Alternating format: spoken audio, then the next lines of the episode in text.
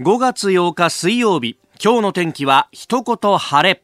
日本放送飯田浩二の OK 工事アップ。朝6時を過ぎました。おはようございます。日本放送アナウンサーの飯田浩二です。おはようございます。日本放送アナウンサー新業一華です。日本放送飯田浩二の OK 工事アップ。この後8時まで生放送です。え今有楽町気温が15度とちょっと上がってきましたけれども、ね、朝方は10度前後ということで結構寒かったですね。そうなんですよね。4時までの最低気温が8.4度だったんですよね。なので結構寒暖差が朝と日中で開くんですよね、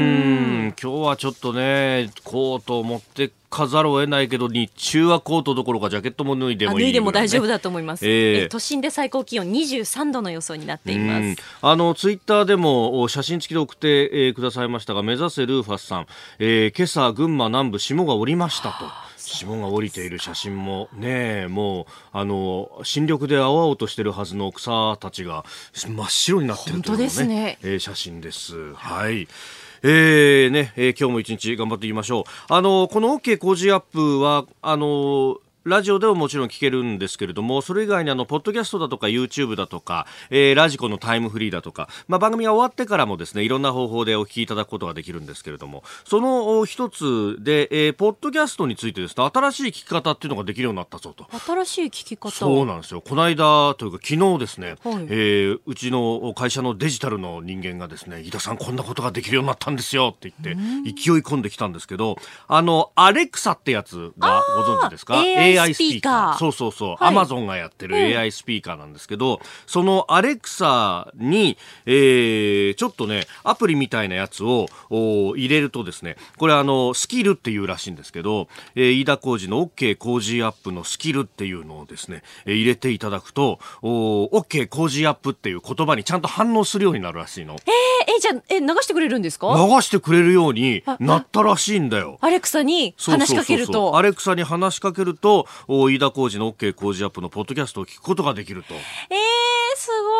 ごい。今 AI スピーカーが入ってきたんで、ちょっと早速やってみたいと思います。はい、アレクサ、工事アップを開いて。最新のエピソードを再生します。はい5月7日火曜日、は曇り時々俺の声が流れてきてる。あ、これはあの、昨日のですね、えー、放送分、えー、最新のポッドキャストを、こう、OK 工事アップを開いてっていうとですね、えー、出てくるということで、これ5月7日火曜日、昨日放送分であります。で、あの、例えば前のエピソードを再生してっていうと、一つ前の、えー、月曜、今だと月曜日のが聞けたりとかですね、えー、するという。そうなんですよ。なんとまあ。なんとまあ。便利になりますね。ね、うん、あの、うちのですね、あの、テレビになんかこう、こちょこちょっと接続するやつにも、はい、あの、僕全く分かんなかったんですけど、なんか AI スピーカーまがいのものがついてて、このリモコンにね、あの、話しかけると、ある程度反応してくれるってやつがあって、昨日試してみたんだよ。そしたら、 Cozy up 聞かせてって言うと、 Cozy up 確かに聞かせてくれるんだけど、一、はい、つ前のを開いてって言うと、一つ前のがね、音が出ないんだよ。で、あのー、最新のを聞いてて、5分進めてって言うと、なぜか1分しか進めてくれないとかですね。うちのこのアレクサちゃんはちょっと、へそ曲がりなんですけど、あの、ちゃんとした AI スピーカーだったらきっとちゃんと反応してくれますんで、はい、えー、ぜひお試しいただければと思います。はい。ちなみに止めるときは、アレクサ、ストップと言うと止まるそうです。なんかもうワンちゃんみたいですね。ワンえー、ぜひお聞きいただければと思います。はい、さあ、この後8時まで生放送です。OK 工事アップ。さあ最新ニュースピックアップいたします。長官各紙スタジオに入ってきました。まあ昨日が休館日ということもあって休みも含めたまあ2日分のニュースがまとまっているというところなんですがまあそうなるとあのアメリカと中国の間の貿易協議、えー、トランプ大統領がツイッターでまあ一昨日のね、えー、朝方日本時間は朝方に、えー、ツイートした対中関税今10%に据え置いている部分を25%に上げるぞという第3弾の関税を上げるということについての話が一面トップという新聞が多いですね、えー、朝日新聞トランプ氏返信、えー、心が変わった、えー、米中暗雲、えー、対中関税 25%10 日金曜第3弾。えー、読売新聞もアメリカ対中関税25%にとそれから産経新聞もアメリカ対中関税10日に上げるということを書いてきております。まあ、それから日経新聞はさらに踏み込んで、えその原因についてというのを一面トップに挙げていて、え産業補助金というものが、まあ、これ広範囲にわたって中国の国営企業などに、まあ、あ国であったりとかあるいは各省のレベルでも補助金をいろいろ出しているけれどもこれは、えー、競争の条件がそもそもアメリカの企業と中国と企業で違っちゃうんだから非常に不公平だと。これをなくすということを盛り込む。でそこで基本的には合意してたはずでしょと。それをひっくり返してきたから我々は関税を上げるという対抗措置に出るんだと。いうようなあアメリカ側の主張を載せております。まあ、この米中のさや当てについてというのが4市1面で残り2市毎日と東京は、え、北朝鮮との無条件で、えー会談に応じる用意があるとした総理の、まあ、これ産経新聞の、ね、インタビューから発端で、えー、朝日新聞が翌日に追いかけてましたけれども、まあ、この辺についての総理表明があ一面トップ。毎日新聞は無条件で拉致打開模索首相表明会談実現見えずと、えー、そして東京新聞は、えー、さらに踏み込んでじゃあ北側の関係筋が何と言ってるか。入国禁止解除、まあ、北朝鮮の人の日本への入国の禁止。これの解除を要求していると、えー、こっちは無条件と言ってるのに向こうは条件つけてくるのかという話なんですが、えー、そんなことを報じております、まあ、まずあの経済について見ていきますとニューヨークのダウ平均も下がってますね、えー前の日と比べて473ドル39セント安2万5965ドル9セント、えー、それからハイテク銘柄中心のナスダックはさらに差がきつくて159.53ポイント安の7963.76ポイント。まあこれ前の日と比べて2%弱の落ち込みということになっていて、まあ節目の8000ポイント台を割り込んだということになっています。まあこれを受けて為替ドル円も円高に触れております。現在1ドル110円26銭、変わった22銭付近と、えー、なってております。まあ、こうなってくると、今日の日経はかなり厳しいかなという感じです。まあ、こさらにユーロ円も120、1ユーロ123円39銭というところで、これも円高水準での推移となっております。で、これだけですね、まあ、あの、日本の経済にとってはアゲンストな数字がいろいろ出てきてるんですが、えー、じゃあこのお金どこに流れてるのかっていうのを見ていくと、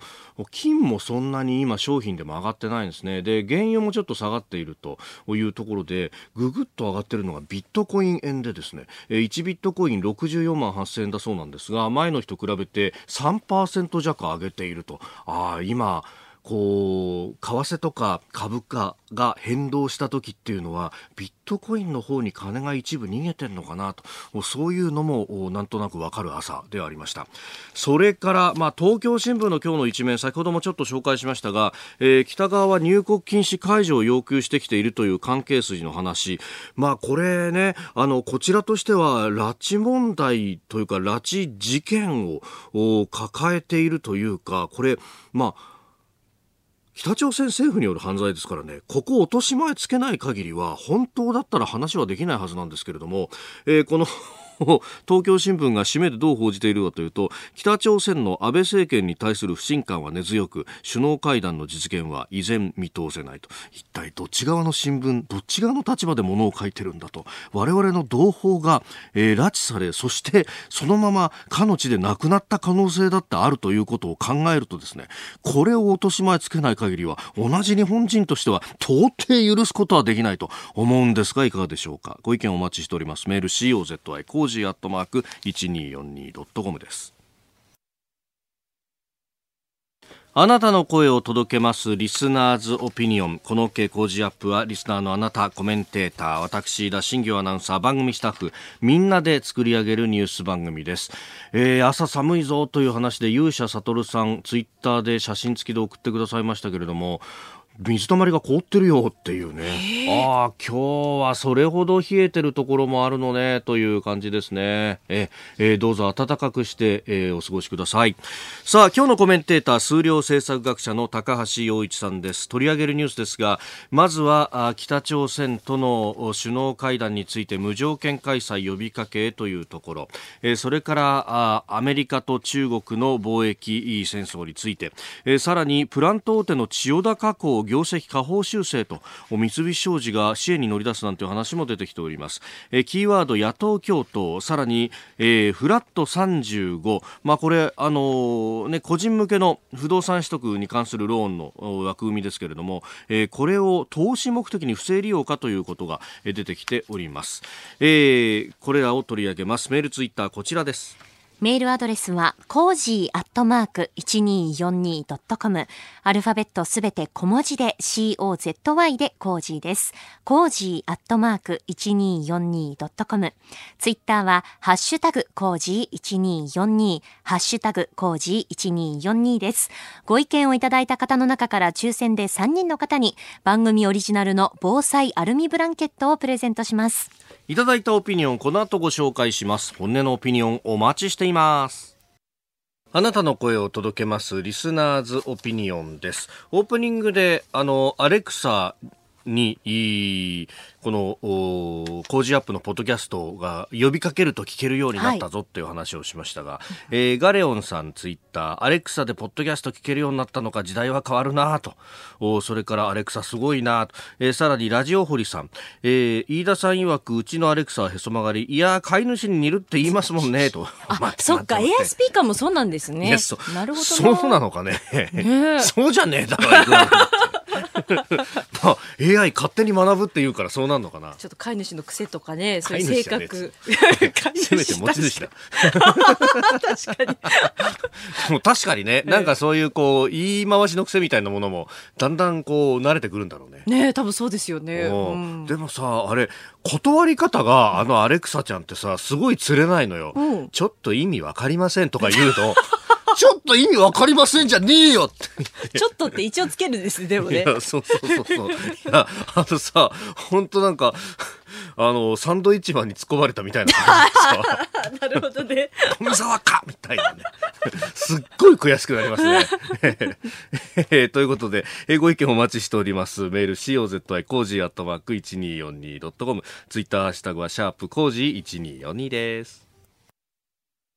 時刻は6時57分です。さあ、7時台はコメンテーターの方々とニュースを掘り下げてまいります。今朝のコメンテーター、数量政策学者、高橋洋一さんです。おはようございます。おはようございます。よろしくお願いいたします。えー、ゴールデンウィークが明けてと10連休でした。うん、いかがでした高橋さん？全然関係ない10連休で。ちょっと焼けましたでも。いや、あの、うん、まあ、外は、歩くね、歩くだけですよね。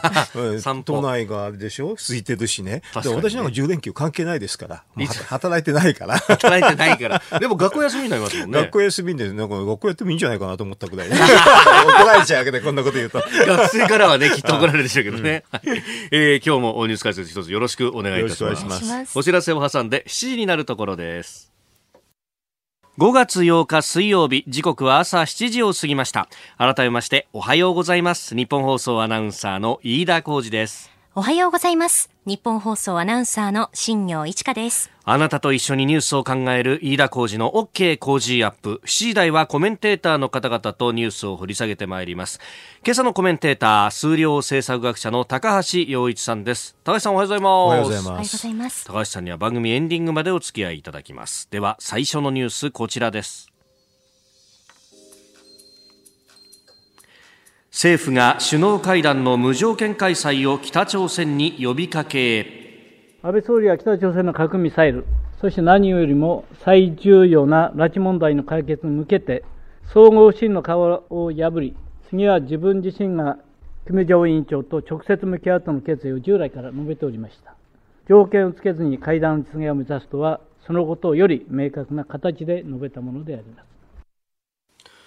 えー、昨日の記者会見菅官房長官の声をお聞きいただきました。安倍総理が条件をつけずに日朝首脳会談の実現を目指す考えを示したことを受け政府は北朝鮮に対し会談の早期実施を呼びかける方針を固めました。北京の大使館ルートなどあらゆるレベルの接触を通じて総理の意向を北朝鮮に伝達するとしております。えー、まあこれね、あのー、新聞によっては方針転換なんて書いてるところもありますけれども、うん、まあね、官房長官は、まあ、従来の方針をより具体的に言ったのみだと。うん 別に方針転換じゃなくて、かなり前からこういう方針だったと思いますけどね。うん、あの、それは背景として、えっ、ー、と、北朝鮮の周りの環境が変わってきたんですよね。はい、えっ、と、どういう枠組みがあるかっていうと、6カ国協議っていうのは基本なんですね。えー、北朝鮮とアメリカ、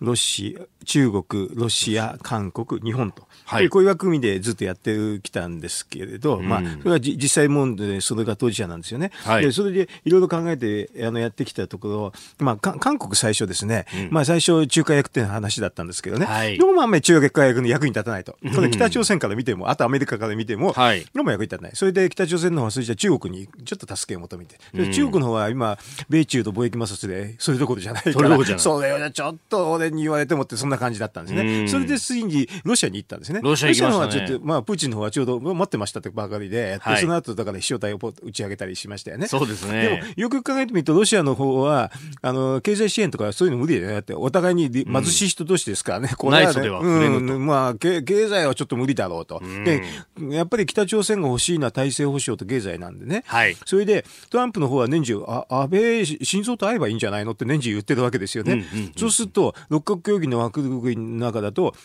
次に多分日本に来るっていうパターンなんですよね。最後に日本にやってくる、うん、これはだから2000年最初の時に、はい、あの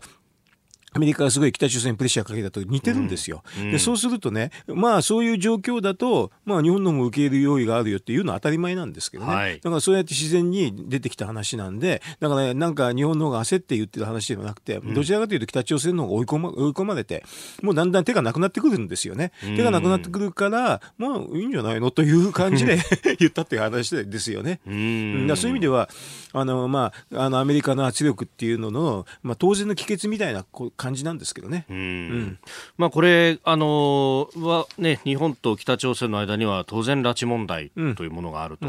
うん、メールでもいろいろいただいてますが77歳秀夫さん、藤沢市の方、北朝鮮の要求おかしいですよ。まず無条件で被害者を返してからの問題でしょう。何十年も拉致し続けたことをまず謝って解決することからスタートすべきじゃないでしょうかと、うん、それだけど一番最初会わないと話にならないから。だから会って会ってこういう話をするんじゃないですかね。これはだから別にあの、えーと、北朝鮮の方がすべてその無罪方面という話はないし、はい、まあ、条件に何しもつけないでとりあえず話し合おうってそういうことですからね。うん。うん。まああの2000年代の小泉訪朝のあの時も、はいええ、あの拉致問題について、うん、まあ認めるか認めないか謝るか謝らないかみたいなところっていうのは、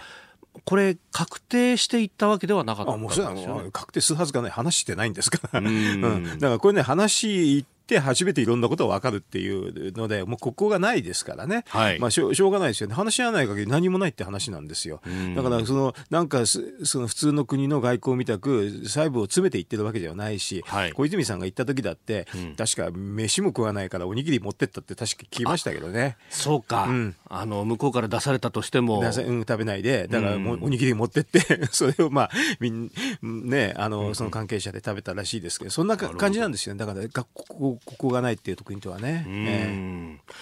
えー、ということでまずはあ日朝首脳会談に向けてというお話でした。おはようニュースネットワーク。東京有楽町日本放送キーステーションに全国のラジオ局21局を結んでお届けいたします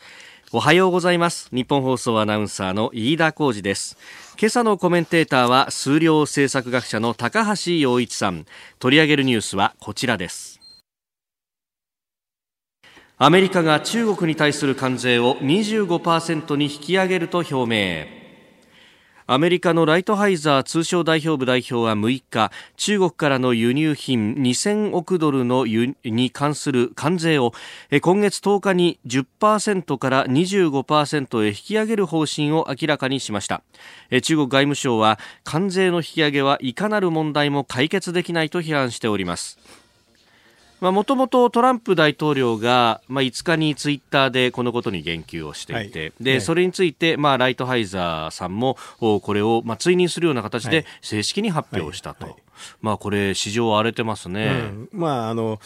このももともと9日10日って、あの中国の人がアメリカに行って交渉するって話ですからね。そうですね。それで、まあその直前に、うんなんかまあ一発かましたってそんな感じなんですけどね。一発かました。でももともとがこれあの貿易問題じゃないってことを理解してるとそう簡単に、はい、あの解決しないっていうのはすぐわかるんですよね。だから関税掛け合ってで貿易赤字のどうのこうのって経済問題だったら結構簡単だと思うんですけどね。えー、そうじゃなくて、そのその裏側にまあ覇権争いがあって、はい、これ政治の話ですよね。軍事とか政治の話があって、うん、それでその覇権争いの中で技術を中国が盗んでるってそういう話で、はい、そこをどういうふうにしたらあの盗めなくなるかっていう話がやってるわけですよね。うん、だからそのその時に、まあ、あの中国の方は法、まあ、技術盗みませんとかね、はい、技術を移転するのを法律でやめますとか言えばいいのを、あんまりやんなかった。うん、でその他にもまだ中国のっていうのはもう国の在り方として補助金がたっぷり出るわけですよね。えー、これはあのアメリカの人が自由主義経済から見るとアンフェアっていう、うん、ある程度起こすとアンフェアになっちゃうんですよね。はい、それもなんとかしろって言ってるんですけど、それは中国が自分たちはそういう国だからって言ったらなかなか話がまとまらないんですよね。えー、この技術の話とか補助金の話がもう最後ネックになってきてるわけですよ。そこがうまくいかないとなかなかこの問題解決しないわけで、はい、ですから、まあ、ひょっとしたらあの中国が降りて、うん、あの10日までに降り降りれば、まあ25%は解決するかもしれませんけどね、で10%がかかったままとかね、そういう形でそのある意味ですごく劇的にいい方向には方向には短期的にはなりにくい案件ですよね。それなりになんか中国の人が行くってんだとなんとなく楽観ムードがあってね、はい、市場関係者が結構わかんないから、まあ、うまくいくんじゃないなと思ってる人がちょっといて、それで、そのはしご外された感じで、マーケットちょっと荒れちゃったってことだと思いますよ。うん。えー、ニューヨークのダウ平均株価ですが、前の日と比べ473ドル39セント安、2万5965ドル9セントで取引を終えました。うん、えー、ハイテク銘柄中心のナスダックですが、こちらは159.53ポイント。まあ、率にすると2%弱下がってますが、7963.76ポイントで取引を終えております。うんまあ、あの市場にはこれ影響が出てってことは、まあ、回り回って今日の東京の株式市場もそれはまあ下がりますよ。大体あの、えっ、と、ニューヨークダウと為替のどちらかに連動する。まあ、両方もあるんですけどね。ねそれで見てると、あの、まあ、下がるってことでしょ。うん。うん、しかも、まあ、為替の方も今、足元1ドル110円20銭から30銭付近ということで、うんうん、まあ、昨日と比べて5、60銭は円高進んでるから、うん、下がりますよ。ダブルで、ね、円高が来て、ダウが下がれば下がるんですよ。あの、大体ね、ニューヨークダウに、はい、えっ、ー、と、為替をかけて、ええ、ドル表示を円ド円表示に直すと結構ね、似たような、あの、なるほど。ええ、あだからそうやって、あの、ドル表示となってるのを円表示に直すと、うん、で、ニューヨークダウが下がると、もともと下がるでしょ？はい。で、それは下がるし、円高になると円表示が、うん、円表示の数字が下がるから、これも下がるということで、二つくらいときには大体下がります。うん。それはそういうもんですよ。もう読めますから、別にこれはみんな驚くことはないと思いますよ。うん。うんでまあ、米中のこの先行きというか、うん、まあ、中国からしたらなんかあのこの関税追加関税も含めて全部やめてくれっていう結構は高いハードルをお互い設定したからこれもともと折り合えるかどうかねだからなかなか難しいでしょうね、うん、だからそうするとますますもって世界経済は今年はちょっと、はい、あの先行きが危ういっていう話だと思いますよ、うん、で当然安倍さんってそういう話知ってますよ、えーとね、トランプと。話してますからね。どこまで首絞めるかって分かるわけでね、そうするとこれはどこまで影響があるかって読めますよね。うん、うん、まあそうするとあの G20 もあってね消費税どうするのかなって思っちゃいますけどね、はい、はっきり言えばね。そうですよね、うん、まあ外需がこれだけまあ冷え込むことが分かってるとなると、うん、GDP の6割を占めると言われている内需をどうするか。ねなかなか大変ですからね、ね。だって世界経済もだめになったらなかなかで、で内需を逆に消費増税したら、全くもっとダメになっちゃう、うん、だから逆に言うと、消費税減税しなきゃいけないぐらいになっちゃうかもしれないんですよ、あ例えばね。なるほど、まあ、税率据え置きどころか。据え置きどころかね、本当にはそういうことも考えなきゃいけないってレベルだと思いますよ。うでこんなこと言ってみんなできないってすぐ思うでしょ、はい、あ結構簡単にできるんですよ。結構簡単にできる。えっ、ー、とね、消費税を10%に全部上げるの？そうすると、高橋言ってること違うんじゃないけど、消費税全部10%に上げるんだけど、す、べ、て軽減税率で5%ってかやり方があるんです。あ、なるほど、なるほど。すべて軽減税率で5%にして増税するんでしょうと、軽減税率も入れるんでしょうと、軽減税率の範囲なんて、まあ一応今、米味噌、米味噌醤油って新聞ってなってますけどね、はい、それを全品目にしちゃってね、あのもう軽減税率だから5に下げちゃったら、そしたら事実上今8から 8%, 8%、5%下げたと結果同じですけどね。ああ、まあ軽減税率のシステムを入れた人たちも、いや、使えますよ、そのシステムそのまんまっていうことが言えると。ついでに全部やっちゃえばいいんじゃないのって こういうのはだからね、頭の体質としてあるんですけどね。うんうん、それって法律を新たに通し直さなきゃいけないの必要ないでしょ、別に。だって今度の法律で、まあ、あの、ちょっとは必要なんですけどね。はい、でも基本的に大きな話じゃないでしょ？だって軽減税率を入れ導入して、そういうシステム入れちゃったって人もね、はい、あ、そうだそうだよって、対象が広くなるよっていうだけですからね。まあ、あの、ちょっと、あの、とんちの話みたく見える、見えるかもしれませんけどね、はい、経済政策としてはね、ええ、世界経済こういうふうになった時日本はどうするのって言われた時に、じゃあ日本もね、減税してね、うん、あの、世界経済を支えますって G20 言いたくなるじゃないですか。議長国ですからね。ね、うん。というふうになっても不思議ではないんですけどね。うん、うんそうすると今度は選挙とかそ それはいくらでもこんな大きな方針の変換転換編ですからね、はい、選挙なしでやるのは難しいでしょ。ううん、ダブルになるのかそれとも分かれるのかと。うん。まあ普通はここまでいくとダブル見たくなるんでしょうね。それじゃないとね。ちょっとたなんか示しつかないでしょ。うん、ええ、あれあの調べてみると法律上は、ええ。えー、その7月28日の参議院の議員さんの任期まで国会を伸ばせば、伸ばせばもっと8月までできるんですよ。8月の終わりぐらいの選挙日っていうのも設定は可能なんですね。率的には可能。だから、うん、あの、前、萩生田さんがあの日銀単価って話したでしょ、はい、あれは7月の1日だから、あれを議論しているときには絶対に延長になってるんですよ。そうですよね、現状6月26日までが国会あれは日銀単価なんて、萩生田さんが言ったから、みんながそんなのはありえないだろうって、まあ、萩生田さんが日銀単価知らないだろうってのはその通りなんですけどね、言いたい言いたいな言いたいのは、ただ延長もありべしって言っただけなんですよ。それをああいう言い方しただけなんだ。うん、延長があってね、はい、延長があったら8月もあるよと。あなるほど、うん、政治的にはそういうメッセージそういうメッセージ。でも逆に言うと7月21日って言ってるけどそれはちょっと陳腐なストーリーでね、はい、6月30日が一番あれなんですよ、うん、劇的なんですよ。あ6月30日 G20 の翌日ダブル。翌日に投票日。さあ一番今日です。なるほど。解散をしてしまえば、そこで国会は閉じるんで、できないことではない。うん、理論的には可能。うん、あとはもう総理がどのように判断するか、この世界情勢とね、はい、考えながらということです。さあそしてもう一つのニュースですが千代田加工、えー、経営再建中のプラント大手ですけれども、えー、業績予想下方修正2150億円の大幅赤字と。あの筆頭株主の三菱商事があ金融支援を行うというようなことも、うん、まあこれね、ね、あの連休中も一部経済誌などは報じておりました。はいもともと千代田加工っていうのは独立系だったんですけどね、はい、あんまりちょっと経営思わしくないから三菱の支援を受けて。ただただもともと会社作った発端は三菱の人が スピンアウトして作った会社なんですけどね。そうなんですか、うん、でもでも比較的独立系だったんですけど最近は三菱とすごく三菱グループになってますよねもうね。あえー、でこんまあ、非常に技術力も高くて有名なんですけどね。LNG のはい、あのプラントなんていうのはものすごくあのえー、天然ガス、ねえー、でやったんだけどアメリカに手を出してはい、アメリカの中で人手不足になっちゃって、結果的にそういうその LNG のプラントの技術者なんかを集められなくなったりとか、はい、あとコストが高くなったんで、そこの読み誤りっていうことなんですよね。だから日本のデフレになり親しんじゃったのかなっていう気もしますけど、アメリカの方はね、うん、失業率が下がってくると、賃金がヒュッてすぐ上がるんですよね。はい。今そういう状況になってると、うん、今そういう状況ですよ。だって今4%切ってる状況でしょ。これは、そうですね、失業率がね。3点の6か7だったと思うんですけどね。はい、そういう数字が長く続くわけないんですけどね、ものすごく人手不足な状況ですよね。だから賃金はどんどん上がるから、ある程度そこを見込まなきゃいけなかったんですけどね、はい、そことちょっと、ちょっと、まあ、見込みが甘かったっていうことなんじゃないですかね。なるほど。うん、その賃金水準というのが、まあ、もともと千代田加工、そのアフリカであったりとか、中東で主に手がけてた、うん、そことは状況がアメリカ全く違う。だってアメリカはすぐ賃金上がっちゃうしね、それで、うん、あの、オイル価格もちょっと上がるとね、はい、エネルギーがガーンという形で、あの、プラント需要もぐーって高高く高くなっちゃうんですよね。儲かんだったら作ろうと。ね、だってあのシュシュールとかたくさんあるじゃないですか。はい。そういうのをちょっと読みやめっちゃったっていうのが今回の話じゃないかなと思いますけどね。なるほどね。まあ三菱商事としてはこう資源ビジネスっていうのも開拓していきたいというのもあってもちろんそうですね。あの昔の商社でやり方で続けられないですからね。はい、資源ビジネスもさらにあと経営支援というかね、はい、あのまあノウハウを提供するっていうふうにね設けたいんじゃないですかね。昔のように言ったら物を物流のところを仲介すればいいって話じゃなくなってると思いますけどね。えー、この時間数量政策学者の高橋洋一さんとお送りしてまいりました日本放送でお聞きの方この後も高橋さんにお付き合いいただきます以上おはようニュースネットワークでした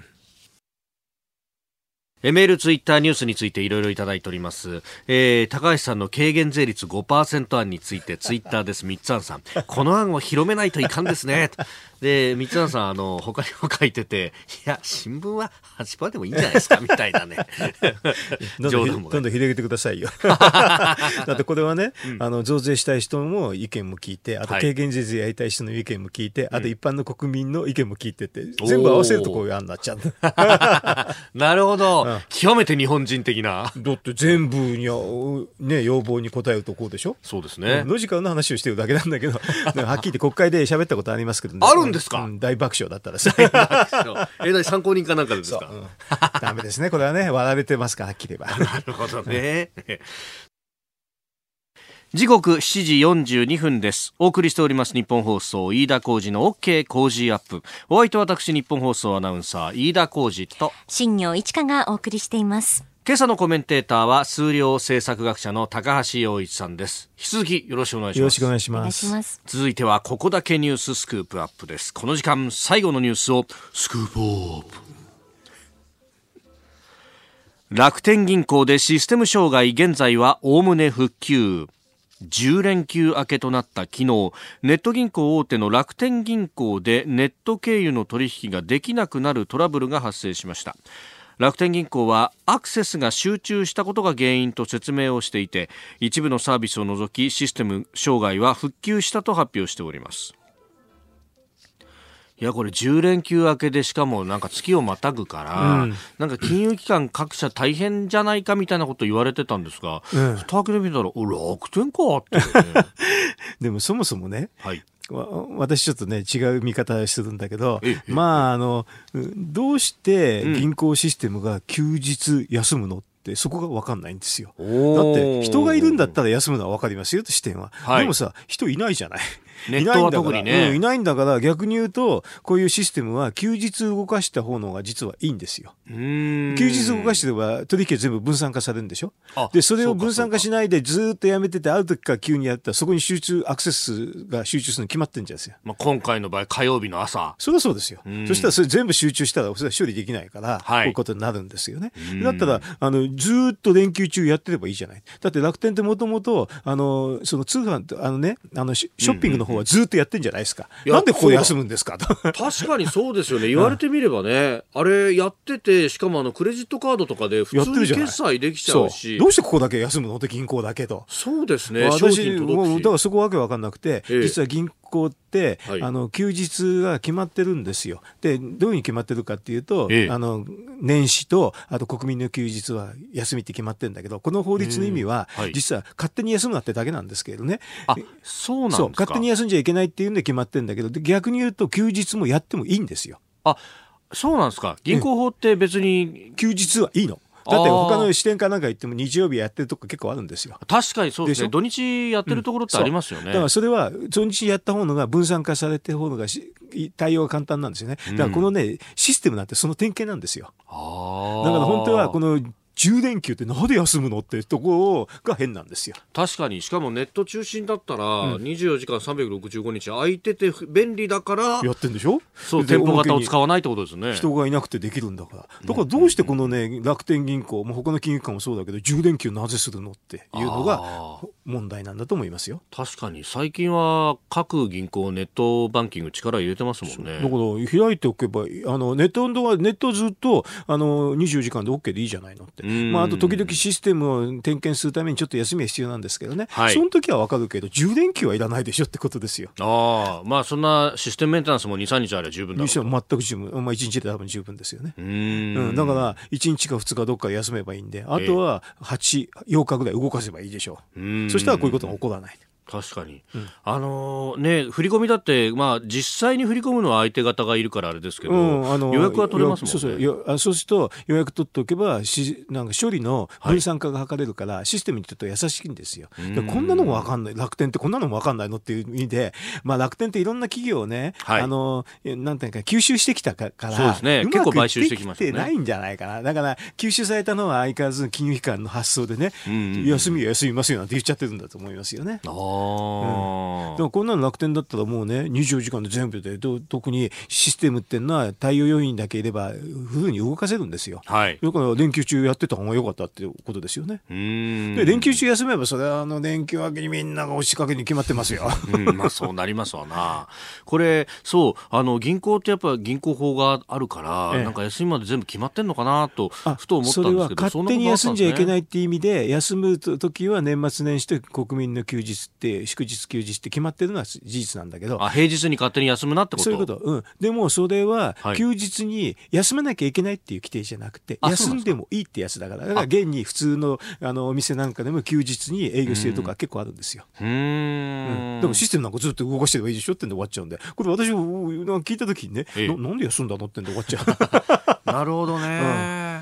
人間は休まなきゃいけないけどシステムだから休まなくていいでしょ。う、うんうんうん、まあ、その利便性がネットバンキングの良さですもんねそもそも、ね、不思議な話ですよねと思いましたね、うん、これはね。それからもう一個ですね、うん、あの個人的にも非常に気になったんですけれどもフラット35っていう、はい、あの住宅ローン、ええ。えー、この投資に不正利用かということで昨日あの国土交通大臣が会見でも、うん、支援機構に解明を指示というようなことが出ていたんですが、はい、まあこれあのねフラット3535 35って数字が表す通り35 25年間固定固定金利で貸し出しますなんていう。まあ、民間にも似たようなのがあるんだけど、はい、どうしてこれがあの住宅支援機構っていうね、はい、ところで問題になるかというと、うん、実は民間だったらこれ何の多分な問題ないんですよ。住宅ローン借りて、まあ、不動産投資、投機、投資してても別にすごくまずい話ではないんですよね。まあ、あの、そう、規約には反しますよと。うん、でもそんなに目くじじゃ立てる話ではないでしょって、もらったあの借りたお金はどういうふうにしようと自由でしょっていうのがまずあるから。ええ、なので、ここの場合は、実はちょっと補助金が入って金利を下げてるんですよね。なるほど。そうすると税金を使った話なのに、ええ、こういうふうなに使ってんだけしからんって必ず文句文句が出てくるから税金で利子補給受けてるのにと。うん、それだからもう国交省の方は先に手を打ってね、はい、もうしっかりやりますって言ってるんですですよね。えー、国交省や住宅金融支援機構によると東京都内にある不動産業者から投資用の物件を購入したおよそ100人が、うん、100人かいと、不適切な融資を受けた疑いがあるというと。まあこれね、あの、私も借り換えをやって、最初フラット35だったんですけど、借り換えた時に、日田さん、もしこのマンションを引っ越すとかで、まあ、あの、誰かに貸すとかなったら必ず行ってくださいね。ここにこうやって規定があるんですからって言って、もうすぐ念を押された覚えがあるんですけど。でももう法律違反じゃなくてね、規定違反なんですけどね。結局そういうのも一応投資用に、転換みたいなことに大きな意味ではなっちゃうんですよね。人に貸すっていうことになると。まあでもフラット35はね、税金が入ってるからね。税金が入ってなか時ににこういう目的で税金入れて安くしてあげ、や金利を低くしてるのにっていうのがあるから、はい、これはだから指摘されると国交省の人はちょっと参っちゃうから、それで、あの、景気対策としてね、ちょっとフラット35の金利の引き下げって確かあったんでね、結構大きな金額入ってるんですよね。だからそれは景気対策これからやりにくくなるから、まあ、役人の、うん、あの、佐賀としてね、これは未然に、なるほど。あの、目が、あの、ちっちゃいうちに積んどこうと、そんな感じだと思いますよ。うん、まあ、国交省としては、これで予算を取ってきてる部分もあるんだからと。そうそううん、こんなこと言うね。こんなことで削られたらと。後でね、言われても困っちゃうでしょと。100人って少ないんだけど、でもね、このくらいにやっとか、はい、やっとかないと、あと今後大変になっちゃうってことでやるんだと思いますけどね。ある意味の一罰百回みたいなところもあると。うんねええ、まあね、フラット35そのものも固定金利ですけど、なんか条件を満たすとさらに1% 1%軽減みたいのがね。そうそうそう。だそこには相当入るんですよ、お金が。入ってると。うん、あれは確か3000億円ぐらいね、あの、だから年間多分数百億円だと思うんですけどね、はい、結構税金が入ってやってるんですよ。えー、そこはね、税金でこんな不動産投機してんのって言われるとね、結構辛いんですよね。国交省側としては。そうそう。なるほど。えー、ということで、この今日のスクープアップは、まあ、金融システムの話を中心にお送りしました。このコーナーも増えまして、ポッドキャスト、YouTube、ラジコ、タイムフリーでも配信していきます。番組ホームページをご覧ください。